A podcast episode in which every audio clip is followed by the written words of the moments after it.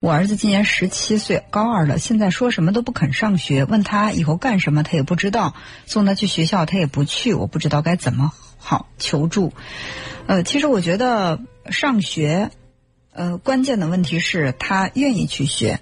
好多家长呢是在孩子出现这种厌学、想要退学的这种情绪的时候，就是想方设法，我先把你弄到学校再说。就是你在学校里待着不出来，我就缓解了我的焦虑。我在心里呢就觉得眼不见心不烦了。其实他到学校没几天，他可能又回来了。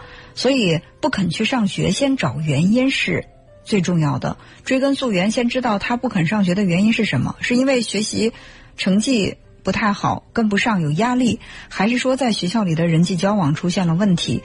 呃，找到原因，我们才能够对症下药。如果单纯的就他不上学的这个行为去想一个办法，怎么把他哄到学校，或者把他劝到学校里去，他去了之后呢，最终还是会退回来的。而且等他再一次从学校里退回来，他。回到学校的这个决心和信心呢，就会再降低一分。所以我认为，先跟孩子建立关系，呃，建立关系之后，才能够了解他的想法，了解他的想法，才能够知道他为什么不去上学，找到了原因，才能够找到解决的办法。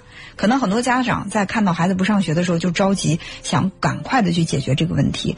但是我必须要提醒的是，一个孩子如果说，嗯，从这个学校回来了，他绝对不是在一瞬间做的一个草率的决定。可能这个学校已经给他带来了非常不好的体验，原因呢早已经是在很长时间以前就已经产生了。既然原因产生的时间长，要想快速的解决，往往是欲速则不达，有耐心才是最大的爱心。